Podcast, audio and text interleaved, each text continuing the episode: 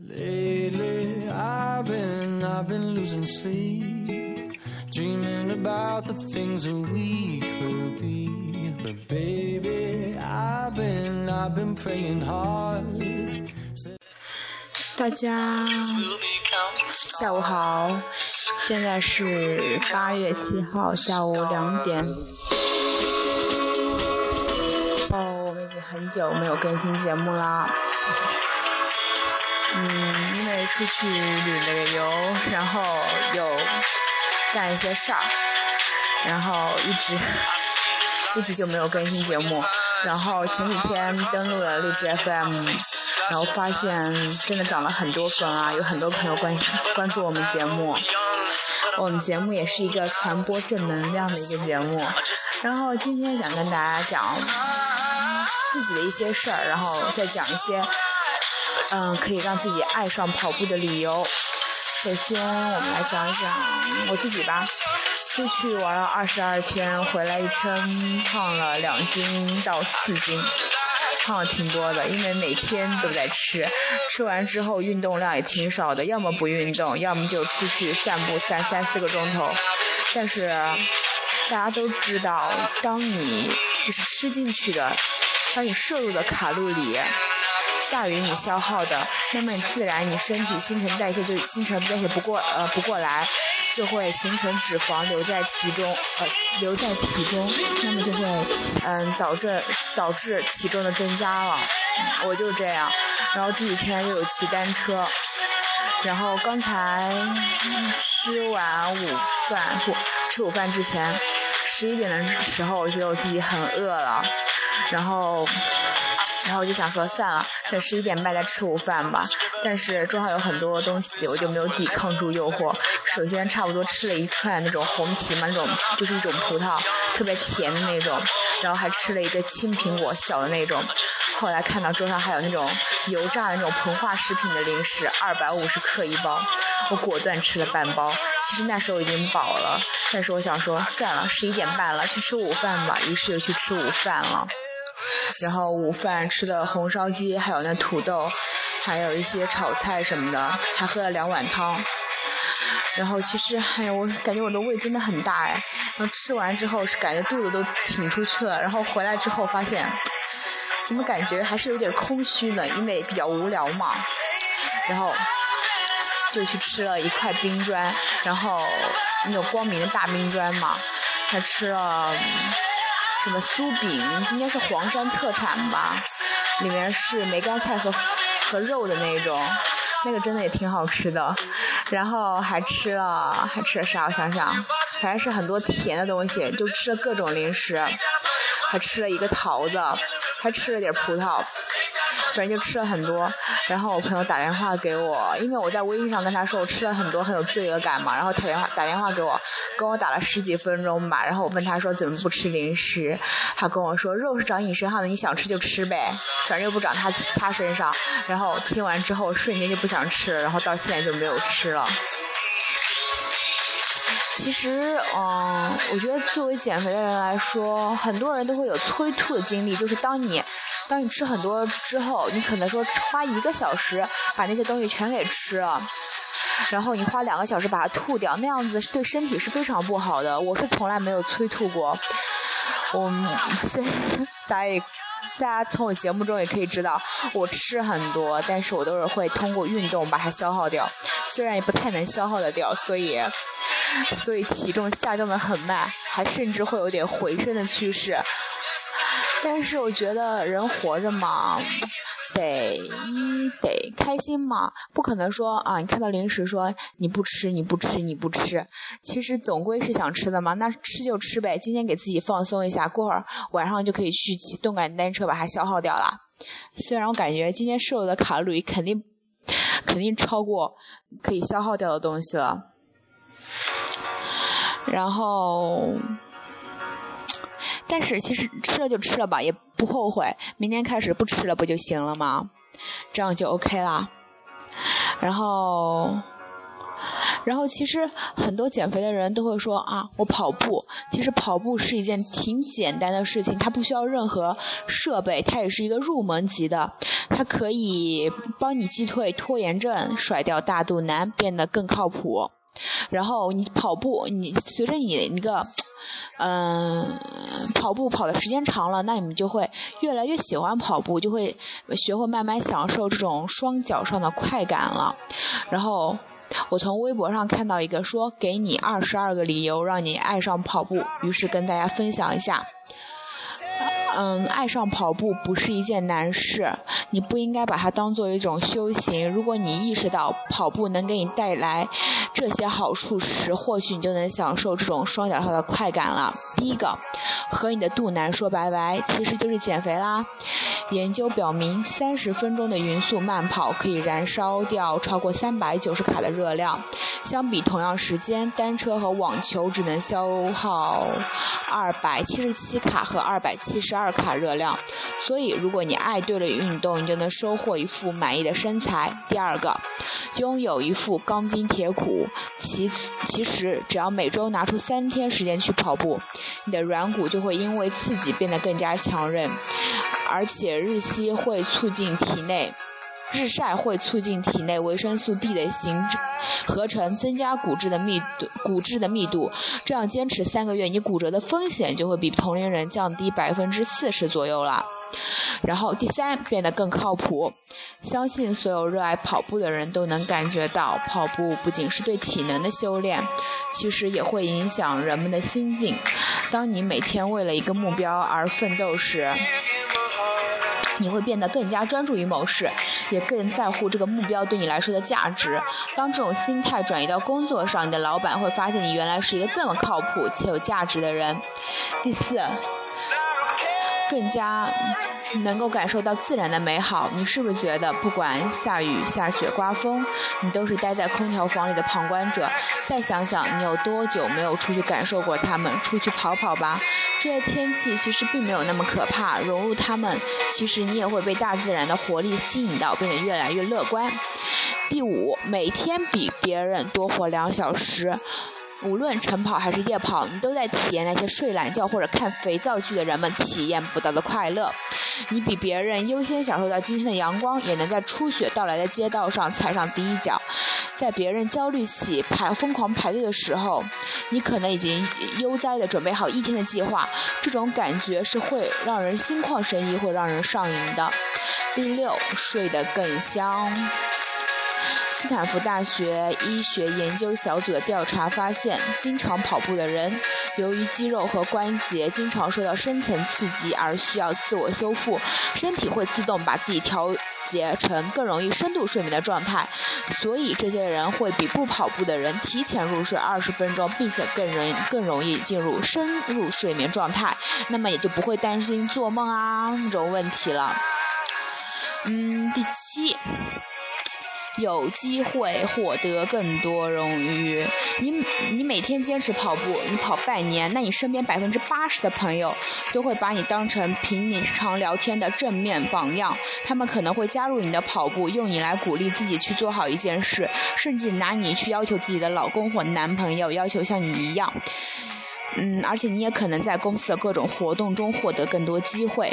第八，吃零食的负罪感更小。曾有人研究过，人们之所以爱吃甜食和油炸食品，是因为糖和很脆的口感可以让人们心情放松。不过，如果当你对自己的身材没有自信的时候，可能会适得其反。用跑步来改善这种负面情绪，反正多吃就多动，有啥可怕的呢？是不是？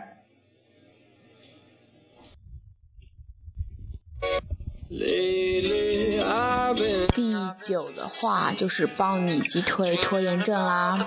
十年内，十年前说到心理病，大家都会说大家都有强迫症，可是现在变成了我们都有拖延症，因为事情越来越多，人们越来越懒，执行力也就越来越差，甚至连晚上睡觉都要拖延。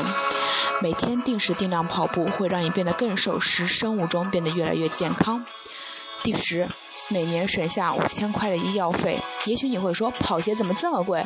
当你跑坏这双新鞋的时候，你就会发现自己已经很很长的一段时间没有感冒发烧了。没错，经常的户外感冒可以提高身体的免疫力，你会变得更容易适应变化的温度、湿度和其他环境因素，也就没有那么容易生病了。第十一，比别人多活四年。美国加州医药学会曾做过一次调查，他们发现人的一生中，心脏大约会跳动两亿次。出现问题，而马拉松爱好者心率每分钟普遍要比常人低九次，这就意味着在相同的时间内，心跳次数更少、更晚出现问题。第十十二，你有可能接触到更多的客户，你可能不知道，在全球五百强公司里。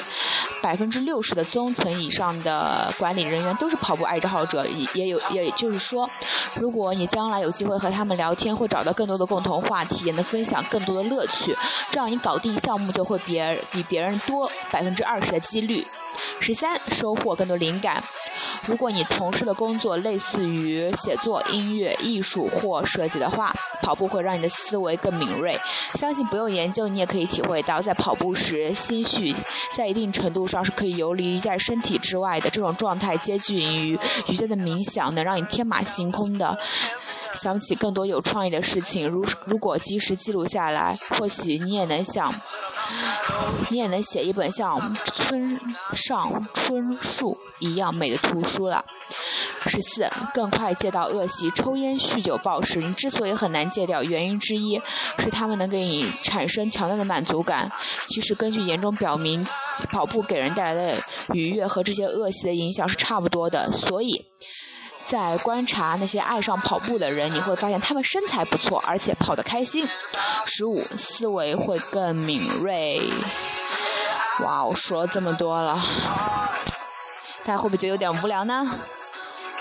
好吧，我来想一想，要不要说点别的呢？好吧，我们说一说早上，先插点别的，过会儿再继续读啊。就是，嗯，昨天有个朋友跟我说。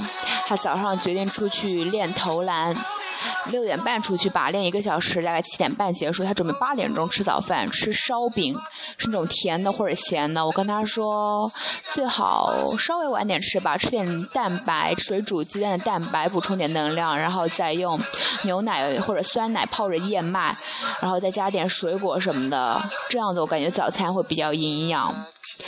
因为那个运动之后的好像一个小时吧，至少一个小时，你的胃是属于一个饥饿的状态，那么你吃什么它就会吸收什么，那样子就更容易胖嘛。所以运动之后大家得切记勿勿吃那种特别油的或者特别甜的东西，那样子就对身体不好了。就像说你跑半个小时，然后你喝一瓶碳酸饮料，好了，你全白费了，你全白跑了，就是那个样子。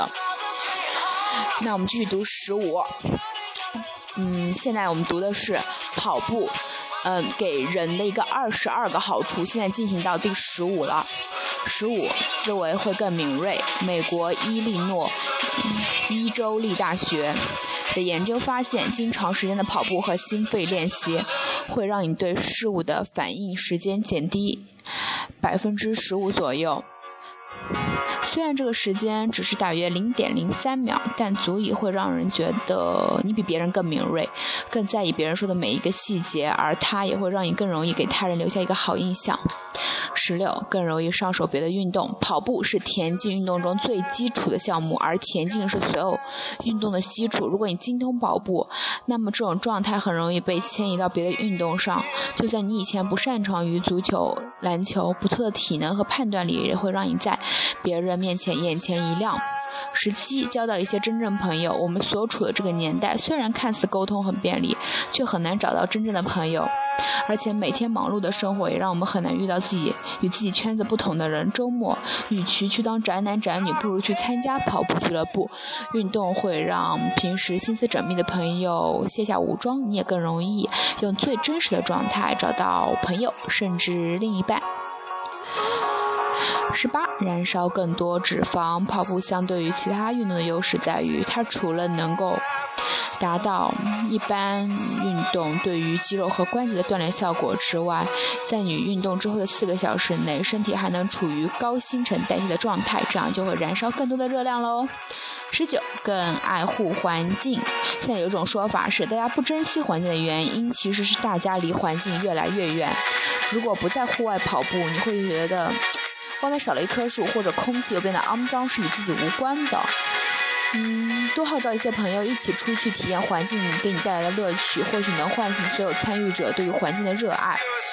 二十，很低的入门门槛。当你决心开始跑步，就会发现各种体型、年龄的人都可以参与到跑步的队伍中。